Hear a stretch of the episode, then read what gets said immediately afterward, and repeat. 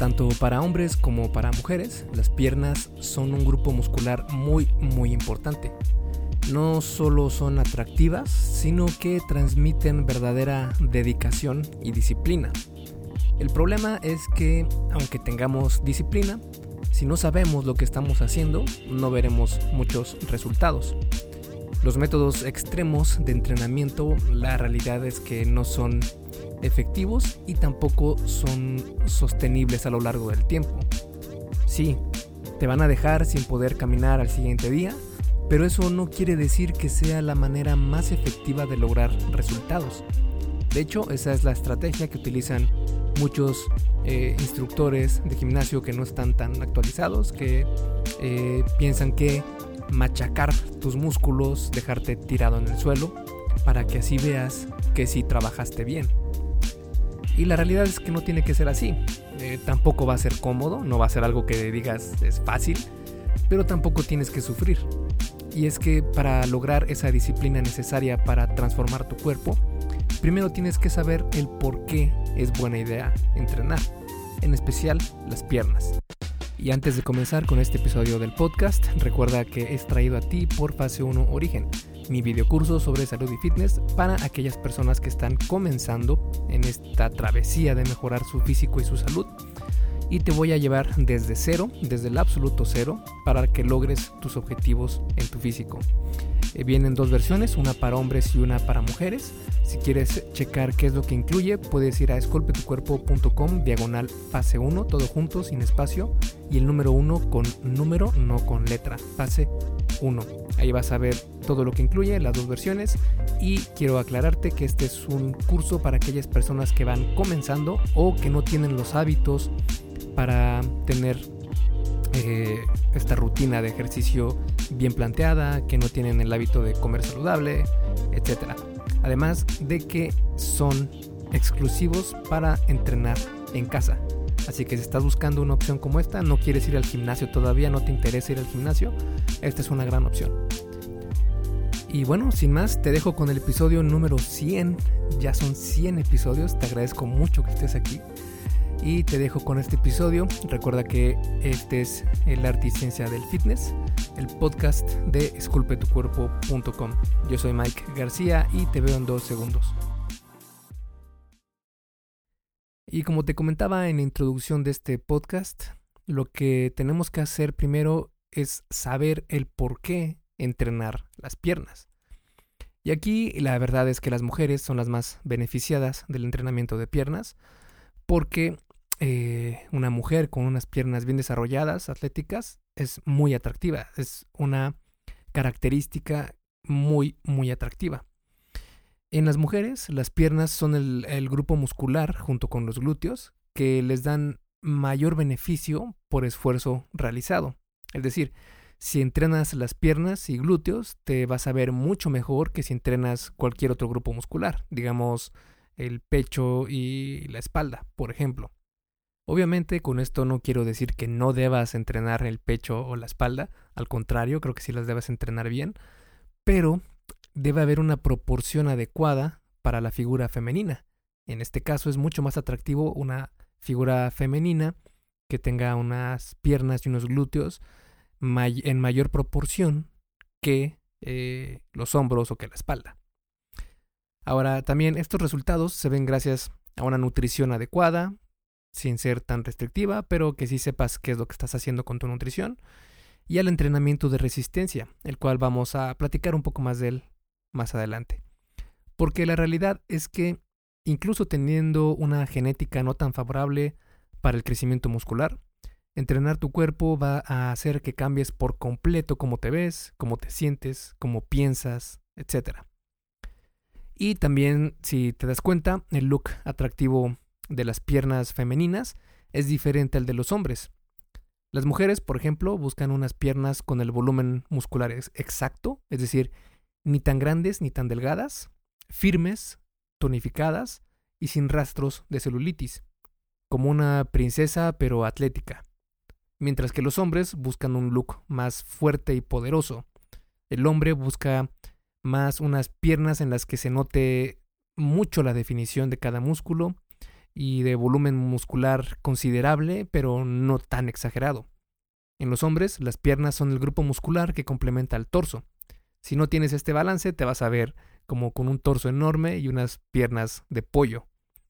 Incluso hay memes ya muy famosos que hablan sobre esto. Pero entrenar las piernas no solo te ayuda a verte mejor, también te hace mucho más ágil y capaz en tu día a día. Si platicas con cualquier persona que ha entrenado piernas por algún tiempo, te puede decir que es un antes y un después. Te sientes 10 años más joven cuando puedes hacer sentadillas, cargar el doble de tu peso en sentadilla con barra, levantar cosas del suelo sin problema, brincar, correr más rápido, etc. Además de todos los beneficios estéticos y funcionales que tiene el entrenar las piernas, también son tu medio de transporte, por así decirlo. Es decir, es el grupo muscular que utilizas todos los días de tu vida para ir de un lado a otro. Si tu coche lo tienes al 100 y le das mantenimiento cada cierto tiempo, ¿por qué no hacer lo mismo con tus piernas? O mejor aún, con todo tu cuerpo. Pero para poder entender mejor cómo entrenar las piernas, primero tenemos que comprender cómo están compuestas y cuál es su funcionamiento. Para eso podemos estudiar un poco sobre la anatomía de las piernas. Estas, las piernas, se dividen en tres grupos musculares principales, que es el cuádriceps, los isquiotibiales o femorales, también son conocidos como femorales, y las pantorrillas. En realidad hay muchos otros músculos, pero estos son los que nos interesan entrenar porque nos dan mayores beneficios. El cuádriceps es el músculo que se encuentra al frente de las piernas y se llama así porque se compone de cuatro músculos, el recto femoral, eh, tres bastos, el lateral, el intermedio y el medial. El recto femoral está por detrás de los tres bastos.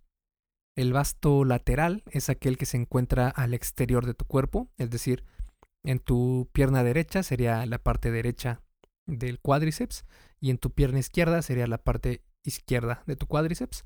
El vasto medial es el que está en la parte interna de tu cuerpo. En tu pierna derecha sería la parte izquierda de tu cuádriceps y en tu pierna izquierda sería la parte derecha de tu cuádriceps. Y el vasto intermedio, que está prácticamente en el mismo lugar del recto femoral, pero sobre de este.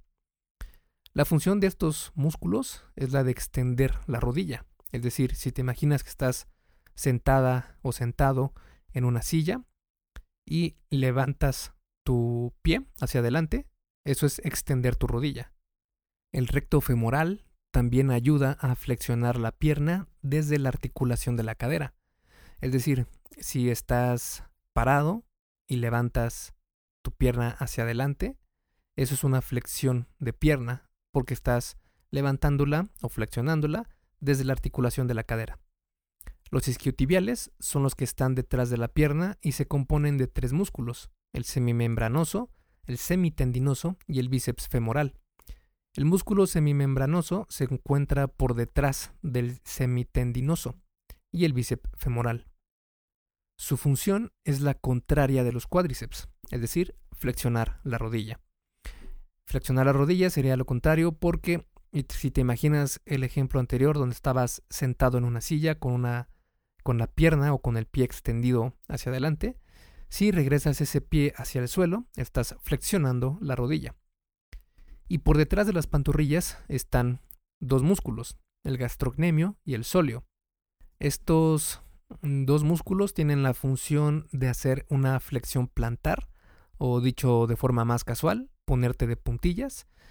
Y el sóleo, debido a cómo está anclado a los huesos, se trabaja mejor cuando se realiza la flexión plantar, es decir, el mismo eh, movimiento de estar de puntillas, pero cuando estás sentado. Vale, ya tenemos una idea de cómo se componen estos músculos y más o menos cuál es su función. Ahora vamos a ver lo que tienes que evitar al entrenar para no caer en los errores que cometen el 90% de las personas. Y es que en general hay cuatro errores principales al entrenar piernas. Uno es escoger ejercicios menos efectivos. Dos, no hacer correctamente los ejercicios. Tres, realizar muchas repeticiones. Y cuatro, no poner atención a la nutrición. Vamos a analizar cada uno de estos enseguida. Escoger ejercicios menos efectivos. En el gimnasio existen varias opciones al entrenar. Es decir, tienes la opción de entrenar con peso libre, ya sea con barras o con macuernas, o en máquinas, o hacer eh, funcional, etc. La mayoría de personas va directo a las máquinas para trabajar los grupos musculares en aislamiento o para ver su celular. Estos son los ejercicios que menos van a aportar a tu desarrollo físico. Es mejor enfocarse en ejercicios compuestos, más adelante te voy a comentar cuáles son. Y estos em, lo que van a hacer es trabajar la mayoría de grupos musculares de las piernas con un mismo ejercicio. De esta manera trabajan todos juntos y crean una sinergia que te permite cargar más peso, más aún si lo haces con barra libre. Si tu gimnasio tiene un rack para sentadillas, no necesitas mucho más porque es una gran, gran estación para entrenar. Y el rack para sentadillas o el power rack es esta como jaula que hay en los gimnasios, donde tienen ahí eh, como cuatro pilares, donde forman como esta pequeña jaula que te menciono, y ahí ponen la barra, y ahí tienen seguros y tienen todo para que puedas entrenar de forma segura. Y es que utilizar máquinas para realizar los ejercicios tiene su lugar, pero definitivamente no son igual de efectivos que el peso libre. Por ejemplo, se ha encontrado que la máquina Smith, que la máquina Smith es esta máquina que tiene una barra empotrada a dos guías verticales, donde no puedes mover esa barra, únicamente se mueve hacia arriba o hacia abajo. Seguramente lo has visto en algún gimnasio. Y esta eh, máquina Smith se ha encontrado que es una peor elección para hacer sentadillas en comparación con hacerlo con la barra libre. Sin embargo, es conveniente para hacer otros ejercicios como las elevaciones de pantorrillas. Así que, siempre que puedas, aléjate de las máquinas y prefiere mejor las barras o mancuernas para realizar todos tus ejercicios. El otro error es no hacer correctamente los ejercicios. Este error es por básicamente realizar los ejercicios mal o no hacer todo el rango de movimiento. Una manera de lesionarte fácilmente en el gym es realizar mal los ejercicios, especialmente con peso pesado. Por eso es necesario que te tomes el tiempo en aprender cómo hacer los ejercicios con buena técnica y nunca realizarlos mal, y poco a poco ir subiendo en el peso hasta que te sientas confiado de que estás haciendo bien el ejercicio, y ahí sí puedes cargar pesos pesados sin mucho problema. Y dímelo a mí, hace varios años me lesioné el hombro por hacer mal la prensa en banco en un entrenamiento de, pecho que lo hacía con pésima forma porque no, no me informaba sobre estos temas y al día de hoy no se me quita por completo la molestia. Así que no caigas en mi error, asegúrate de aprender bien cómo hacer los ejercicios. El otro error es hacer los ejercicios con técnica pero sin rango completo de movimiento. Este rango completo de movimiento se refiere al recorrido que haces cuando realizas el ejercicio desde el punto inicial hasta el punto final. Por ejemplo, en la sentadilla, un rango incompleto de movimiento sería empezar con la sentadilla, bajar en la sentadilla y em, digamos que tu cadera no logra sobrepasar la línea de tu rodilla. Si haces esto y te levantas de la sentadilla antes de pasar este nivel, lo estás haciendo con un rango incompleto de movimiento. En cambio, un rango completo de movimiento, empiezas en la sentadilla, vas bajando, bajas, bajas, bajas, bajas, hasta que tu cadera esté al menos al mismo nivel que tus rodillas. Ahí se puede decir que tu rango fue completo y ya puedes subir de nuevo para regresar a la posición inicial. Es importante que hagas el rango completo de, movimiento porque los estudios muestran que hacerlo de esta manera ayuda a ganar más fuerza en todo el recorrido del ejercicio, ayudándote a entrenar mejor cada grupo muscular, especialmente en el entrenamiento de piernas. El siguiente error es realizar muchas repeticiones. Y ya sé, probablemente has visto al gurú fitness en YouTube que hace y recomienda hacer cientos de repeticiones en cada entrenamiento. Lo que el youtuber no te menciona es la cantidad de esteroides que se inyecta cada semana. Así es, la industria del fitness está llena de información basura que solo funciona si estás en ciclos de hormonas anabólicas. De hecho, cuando se utilizan esteroides, hacer muchas repeticiones es mejor que cargar pesado. Esto es porque los músculos crecen mucho más rápido y no permiten a los tendones adaptarse a la nueva capacidad de los músculos. Pero créeme que los esteroides no son para nada saludables. El uso de esteroides puede traer muchos problemas de salud y no hay manera segura de usarlos. Si quieres conocer más sobre este tema, puedes checar mi artículo en esculpetucuerpo.com, diagonal esteroides, y te va a aparecer el, el artículo que escribí sobre el tema. Y también tengo un episodio del podcast aquí en el feed.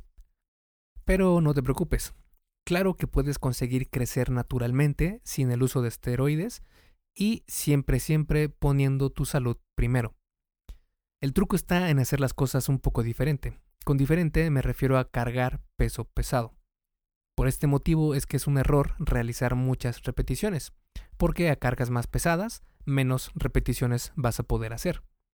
En Esculpe tu cuerpo, que es mi blog, y en El arte y ciencia del fitness, que es el podcast de Esculpe tu cuerpo, propongo que los hombres trabajen en el rango de 4 a 6 repeticiones y de 6 a 10, y las mujeres en el rango de 6 a 8 y de 8 a 12 repeticiones. Para nosotros que entrenamos sin ayuda de esteroides, el entrenamiento de fuerza va de la mano con el crecimiento muscular la mayoría de las ocasiones. Es decir, entre más fuerza ganes, podrás cargar más peso, lo que hará que crezcas muscularmente si tienes la nutrición adecuada y el descanso adecuado, etc. Si quieres ver más sobre este tema, puedes buscar en esculpetucuerpo.com más músculo igual, perdón, más fuerza igual más músculo y te va a aparecer un artículo donde explico el porqué de esta situación. Y el siguiente error es no poner atención a la nutrición. Puedes entrenar todo lo que quieras las piernas, pero si no tienes los nutrientes necesarios para poder crecer, no vas a aumentar tu, tu musculatura. Uno de los motivos por los que decidí hacer este podcast y mi blog es para ayudar a la mayor cantidad de personas posible a cambiar por completo su físico. Es una de las cosas que más impacto va a tener en tu vida. Por lo mismo, no quiero que cometas los mismos errores que yo. Después de que perdí 30 kilos de peso, mi siguiente meta era ganar masa muscular. Sin embargo, me mantuve igual, sin ganar mucho músculo, por cuatro años, estancado. En cuanto comencé a darle la nutrición adecuada a mi cuerpo, todo cambió. En 11 meses vi mucho más avance que cuatro años de entrenamiento duro, pero sin ninguna idea de nutrición. Muchas personas dicen que para ver resultados la nutrición es el 70, 80, 90% y el entrenamiento es el restante. En mi opinión es un 50-50. Digo esto porque la manera en la que entrenas también es sumamente importante. No es lo mismo matarte haciendo Insanity que tener un programa de entrenamiento bien estructurado y la alimentación correcta. Como me gusta explicar esto es así. El entrenamiento es el estímulo para crecer y la nutrición es lo que te permite este crecimiento. Si entrenas mal, no vas a mandar la señal adecuada para crecer muscularmente y si tu cuerpo no tiene los nutrientes necesarios, no va a poder construir los tejidos musculares para permitir ese crecimiento. Pero como este es un artículo, un episodio sobre cómo armar una rutina de piernas efectiva, entonces vamos a analizar cómo debes crear este estímulo adecuado para la ganancia muscular, que básicamente es el factor más importante del entrenamiento. Para explicarte más sobre este factor que es el más importante en el entrenamiento, me vas a escuchar decir algo que he dicho mucho en este podcast y en mi blog también, y es que existen tres estímulos que mandan la señal para el crecimiento muscular. Estos son el daño muscular, la fatiga metabólica y la sobrecarga progresiva. El daño muscular se ha encontrado que no es un factor tan importante para la hipertrofia, más bien es algo que no podemos evitar, pero sí podemos intentar minimizar. La fatiga metabólica es el entrenamiento con cargas moderadas ligeras que te permite hacer muchas repeticiones con un peso, como te comentaba, moderado a ligero. Es un estímulo válido y puedes ganar masa muscular haciéndolo. El problema es que necesitas tener mayor fortaleza mental, entre comillas, para poder lograr un estímulo importante usando la fatiga metabólica. Esto se debe a que mientras más repeticiones realices de algún ejercicio, más resistencia mental necesitas para llevar a tu cuerpo a ese esfuerzo necesario para mandar el estímulo correcto. En cambio, con cargas más pesadas, el esfuerzo que realizas es percibido mucho más por tus músculos y no por tu mente. Así lo demostró un estudio donde se encontró que los participantes que cargaron peso más pesado con menos repeticiones pudieron estimar con mayor exactitud qué tan cerca estaban del fallo muscular verdadero, mientras que quienes hicieron más repeticiones tuvieron un margen de error mucho más grande. Ahora, de los tres estímulos, el más importante y por mucho es la sobrecarga progresiva. Esta también es conocida como tensión mecánica y esto se refiere a ir aumentando el peso que cargas progresivamente. Esto toma tiempo, no quieras cargar 200 kilos de un día para otro, no vas a poder. Esto nos indica, o la sobrecarga progresiva nos indica, que semana a semana trates de aumentar el número de repeticiones o la carga que levantas en lo mínimo posible. Este es el mejor estímulo que tu cuerpo puede recibir para aumentar masa muscular. Sin embargo, no puedes tener una sobrecarga progresiva todo el tiempo. Hacer esto aumenta mucho la fatiga acumulada en tu cuerpo y en tu sistema nervioso. Por eso es buena idea programar una semana de descarga cada 8 a 10 semanas. Eh, la semana de descarga no es otra cosa más que una semana de semi-entrenamiento, por así decirlo.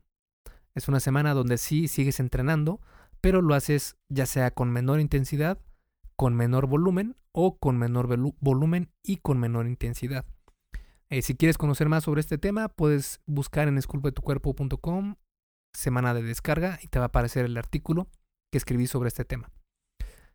Pero bueno, la realidad es que no todos los ejercicios se prestan fácilmente para poder realizar la sobrecarga progresiva.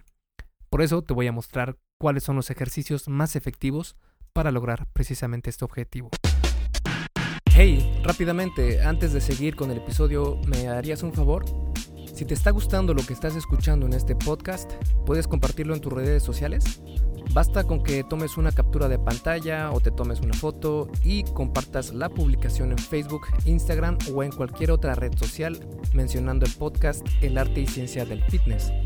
Porque simplemente con que hagas esto, que realmente no te lleva más de un minuto, me ayudas un montón a que Esculpe tu cuerpo crezca y podamos cambiarle la vida a muchas más personas. Y si haces esto, no olvides etiquetarme en la publicación para que pueda agradecerte personalmente. En Facebook estoy como blog Esculpe tu cuerpo y en Instagram como Esculpe tu cuerpo. Vale, sigamos entonces donde nos quedamos en el episodio. Y para eso quiero comentarte que los ejercicios compuestos te dan más beneficios en comparación con los aislados. De eso no hay duda. Los ejercicios compuestos son aquellos que involucran dos o más articulaciones. Por ejemplo, si haces prensa en banco, estás involucrando la articulación del hombro y del codo. Esto va a provocar que trabajes los músculos del pecho, hombro y tríceps. En cuanto a las piernas, el rey de los ejercicios es la sentadilla. La sentadilla trabaja las articulaciones de los tobillos, rodillas y cadera. Estas articulaciones involucran los músculos de las pantorrillas, cuádriceps, glúteos e isquiotibiales. Además, al utilizar estos eh, músculos al mismo tiempo, crean esta sinergia que te comentaba que te permite cargar más peso que si lo hicieras aislando a cada grupo muscular. Todo esto puedes lograrlo con un mismo ejercicio. Ahora que ya sabes esto, aquí están los mejores ejercicios para piernas. Obviamente, en primer lugar, la sentadilla. La sentadilla es un ejercicio que no puede faltar en ninguna rutina de piernas y activa prácticamente todo el tren inferior, de la cadera para abajo. Aunque el, músculo que probablemente no se active tanto con este ejercicio son los isquiotibiales, pero si lo hace de forma indirecta. Sentadilla frontal. Este es un ejercicio muy parecido a la sentadilla con barra normal, pero aquí la barra está frente a ti en lugar de tu, en tu espalda. Hacerlo de esta manera pone algo de más énfasis en los cuádriceps. Desplantes. Los desplantes, hacer un ejercicio a una pierna, activan mejor los bastos de los cuádriceps, especialmente el basto lateral, además de que también activa los otros músculos del tren inferior, como glúteos e isquiotibiales. Y como nota, si quieres ver videos de todos estos ejercicios para que veas cómo se realizan, puedes ir a esculpetucuerpo.com diagonal rutina guion piernas y vas a encontrarte con la versión escrita de este episodio y ahí están todos los videos de cada ejercicio. Escalones. Este ejercicio es intenso y trabaja gran parte de los glúteos y piernas, especialmente el vasto lateral. Extensión de pierna. Este no es un ejercicio compuesto, porque solo involucra una articulación, pero se ha ganado su lugar dentro de los mejores ejercicios para cuádriceps. Como consejo, trata de entrenar una pierna a la vez en este ejercicio. De esta manera, ambas cargarán el mismo, el mismo peso, evitando asimetrías. Otro punto a tener en cuenta es que al no ser un ejercicio compuesto, el rango de repeticiones puede ser mayor para evitar sobrecargar la articulación de la rodilla.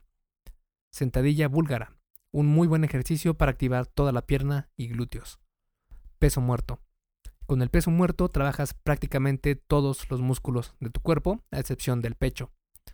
Se considera más un ejercicio de espalda o de tren posterior, pero también trabaja las piernas. Aunque el peso muerto es un gran ejercicio, se tiene que saber muy bien cómo realizarlo para evitar lesiones.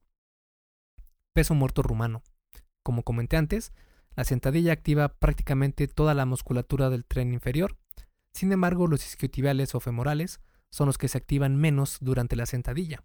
Y créeme que es muy buena idea entrenarlos porque le dan a la pierna más volumen y un look de firmeza. El peso muerto, el glute ham rise, el curl de piernas, los kettlebell swings y el peso muerto rumano son buenas opciones para lograr esto. Glute ham rise. Este es un ejercicio que se hace principalmente con el peso corporal, lo que lo hace muy conveniente para entrenar en casa. El kettlebell swing es este ejercicio donde utilizas las pesas kettlebells que son estas que son como una, como una esfera de, de, peso y tienen una manija por arriba. Activa un poco más de musculatura que la sentadilla, hacer la sentadilla eh, kettlebell swing. Y además conecta varios movimientos con un solo ejercicio. El curl de piernas o flexión de piernas. Este es un ejercicio aislado para los isquiotibiales. Aún así, el curl de piernas es, es un gran ejercicio para incluir en tu rutina. Al igual que la extensión de pierna, este ejercicio es mejor si lo haces a una pierna a la vez en lugar de realizarlo con las dos al mismo tiempo. Además, la cabeza corta del bíceps femoral solo puede ser entrenada mediante la flexión de la rodilla porque su inserción en el hueso no cruza la articulación de la cadera. Hip thrust. El hip thrust trabaja los glúteos, cuádriceps e isquiotibiales, pero la realidad es que es el rey, el absoluto rey, del entrenamiento para glúteos. Así se ha encontrado en estudios donde se muestra mayor activación de los glúteos en comparación con la sentadilla. Esto probablemente se deba a que los glúteos se activan mucho más cuando la cadera está en extensión, que es precisamente lo que pasa cuando se hace el hip thrust. Mantienes el peso de la barra con la cadera en extensión. Así que es un elemento muy conveniente para estar en una rutina de piernas, especialmente para mujeres. Eh, como nota, en este episodio analizo los mejores ejercicios para piernas y para el tren inferior en general, pero tengo un artículo donde explico mejor los mejores ejercicios para glúteos. Para checarlo puedes ir a esculpetucuerpo.com, rutina, eh, esculpetucuerpo.com diagonal, rutina-glúteos me parece, y vas a ir al artículo donde explico estos ejercicios. Y si no, pon en el buscador Esculpe tu cuerpo, rutina glúteos y te va a aparecer el artículo. Y para las pantorrillas, estos son los mejores ejercicios. Como consejo, haz los ejercicios de pantorrillas de manera pausada. Por lo general, la recomendación es que levantes el peso lo más rápido posible, aunque se vea lento por tanto peso, y así lo han demostrado los estudios, donde quienes levantaron lo más rápido posible el peso lograron el doble de ganancias de fuerza y potencia. Así es, el doble. Pero cuando entrenas las pantorrillas, se debe hacer poniendo bastante atención a pausar por 1 a 2 segundos en la parte más alta y más baja del ejercicio. Es decir, cuando tus talones toquen el suelo, espera un par de segundos antes de levantarlos de nuevo. De igual manera, al levantar los talones y llegar hasta la parte más alta del rango de movimiento, espera 1 a 2 segundos antes de comenzar a bajar de nuevo. Esto va a disipar la energía elástica que se genera en los, en los talones cuando se hace el ejercicio. Otro tip interesante es realizar los ejercicios con oclusión porque puede ayudar a hacer crecer las pantorrillas. Si quieres saber más sobre este tema, busca en esculpetucuerpo.com oclusión, así como se escucha, oclusión, entrenamiento con oclusión, y te va a aparecer el artículo donde te explico qué es esto y cómo puedes aprovecharlo. Y bueno, básicamente existen dos formas de hacer ejercicios para pantorrillas. Puedes hacerlos parados o sentados. Elevación de pantorrillas parados. Este se enfoca en el gastrocnemio. En cuanto al movimiento y eficacia, todos son parecidos, solo escoge con el que te sientas mejor y trata de progresar en ese ejercicio. Entonces, estos ejercicios de elevación de pantorrilla parados son en la máquina especial, en cualquier gimnasio, en la mayoría, está esta máquina donde tienen unos eh, lugares para que pongas tus pies, bueno, o la punta de tus pies, y tienen eh, estos colchones en los hombros que te los pones y así te pones de puntillas y levantas el peso. Están los calf jumps. Este ejercicio emula un brinco, pero utilizando tus pantorrillas. Al realizarlo vas a flexionar un poco las rodillas y cadera para impulsarte al brincar explosivamente. Esto hace que transmitas la fuerza más eficientemente desde la posición más flexionada del pie hasta cuando estás de puntillas. También puedes hacer estas elevaciones de pantorrilla en la máquina Smith y es bastante cómodo porque como está empotrada a la guía, es la barra de la máquina Smith, no tienes que preocuparte por mantener tanto el equilibrio, eh, en especial cuando tienes una, un parado mucho menos estable. Por ejemplo, en la sentadilla con barra, tienes una barra muy pesada, pero tu parado es abierto y es bastante estable. En cambio aquí podrías tener una barra muy pesada y tu parado va a ser un poco menos estable porque tus pies van a estar más juntos y vas a estar de puntillas. Por eso es que hacer eh, estas elevaciones en máquina Smith es una muy buena opción. Elevaciones a una pierna con mancuerna. Esta variación logra que no hayan asimetrías al cargar lo mismo cada pierna por separado. Y también puedes hacer estas elevaciones de, de talón en prensa de pierna. Ahora vamos a ver las que son las mismas elevaciones de pantorrilla, pero sentado. Y aquí te enfocas en el sóleo. El sóleo es el músculo que está debajo del gastrocnemio, pero es importante entrenarlo porque le da más volumen a las pantorrillas al ser un músculo más grande que los famosos gemelos. Cuando estás sentado, flexiona la rodilla, eh, lo que provoca que trabaje más el sóleo. Y de hecho, el ejercicio más efectivo para esto es la máquina que precisamente sirve para esto. Es una máquina que es prácticamente una silla donde te sientas y pones sobre tus piernas unos cojines donde está anclado el peso en el otro extremo y lo único que haces es levantar tus talones poniendo tus pies de puntillas y así trabajarás más directamente el sóleo.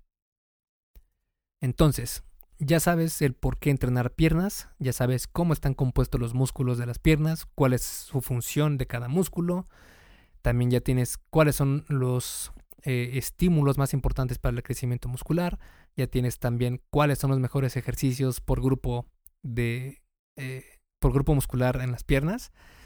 Y ahora solo falta cómo armar una rutina de piernas efectiva con todo lo que ya sabes.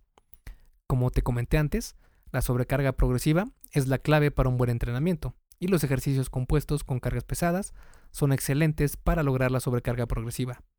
A eso añádele que ya tienes los mejores ejercicios para piernas y voilà.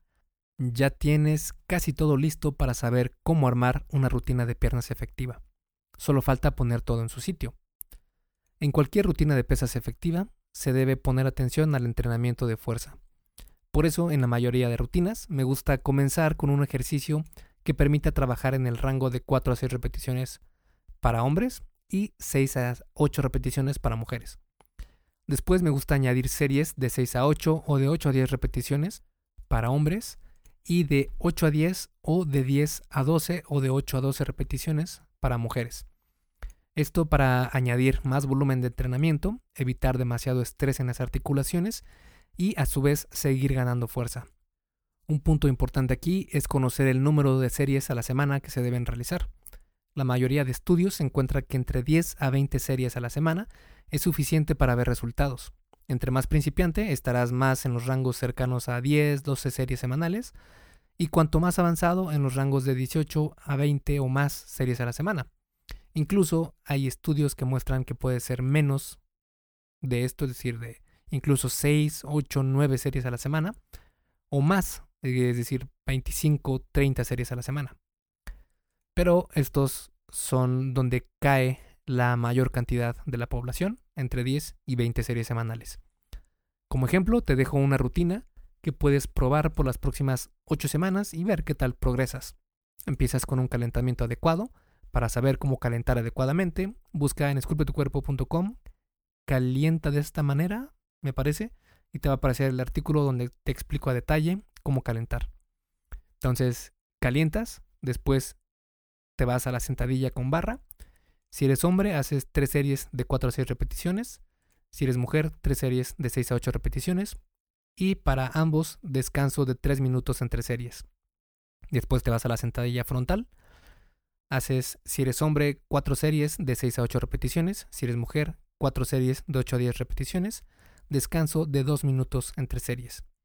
Después haces peso muerto rumano. Hombres, 3 series de 6 a 8 repeticiones. Mujeres, 3 series de 8 a 10 repeticiones. Descanso de 2 minutos entre series. Con los ejercicios anteriores es suficiente para una buena rutina, pero si quieres añadir algo más de volumen a ciertos músculos de las piernas, puedes escoger un ejercicio que trabaje precisamente ese músculo. Por ejemplo, si las mujeres quieren añadir un poco más de entrenamiento en los glúteos, pueden escoger el hip thrust y pueden hacer tres series de 6 a 8 repeticiones con descanso de 2 minutos entre series. Y los hombres, si quieren añadir más músculo al cuádriceps, por ejemplo, pueden escoger la extensión de pierna y hacer tres series de 8 a 10 repeticiones.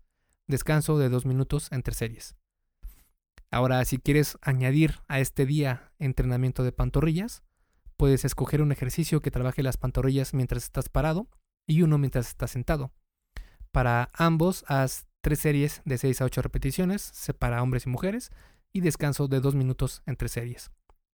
Recuerda que la sobrecarga progresiva aquí es la clave. Por eso necesitas llevar un control del peso que levantas cada semana.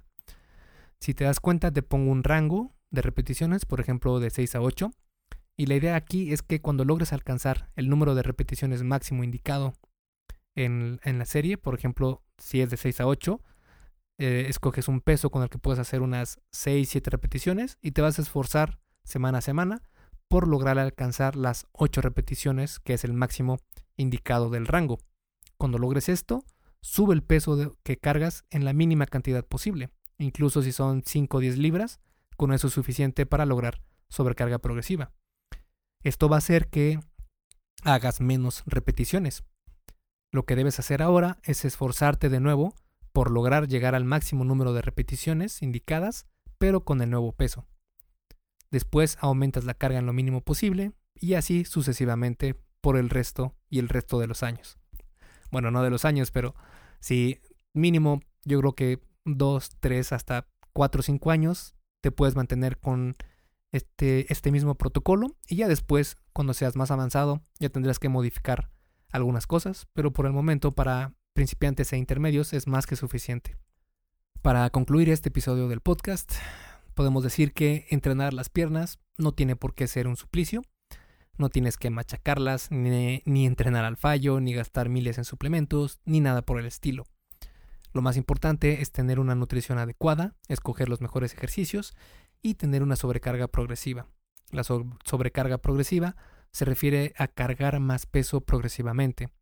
Para eso los mejores ejercicios son los compuestos, ya que los músculos trabajan en sinergia logrando mayor capacidad de fuerza al activar toda la musculatura de las piernas.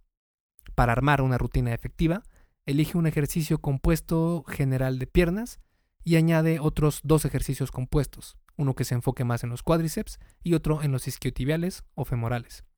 Si quieres ganar más volumen en algún músculo en especial, como glúteos, femorales o bastos del cuádriceps, puedes añadirlo al finalizar los tres ejercicios anteriores. Esculpe tu vida, comienza con tu cuerpo. Y hasta aquí el episodio del podcast de hoy. ¿Te gustó? Si es así, déjame una calificación y tu opinión en Apple Podcast. Es muy sencillo y no te lleva mucho tiempo. Con esto me ayudas a que el podcast suba en el posicionamiento de Apple y así podamos llegar a más personas. Si tienes alguna duda o sugerencia, puedes mandarme un email a contacto arroba esculpetucuerpo.com. Veo absolutamente todo lo que me llega al mail y respondo personalmente a todos. Puedo tardarme un poco por la cantidad de mensajes que recibo al día, pero ten por seguro que sí te responderé.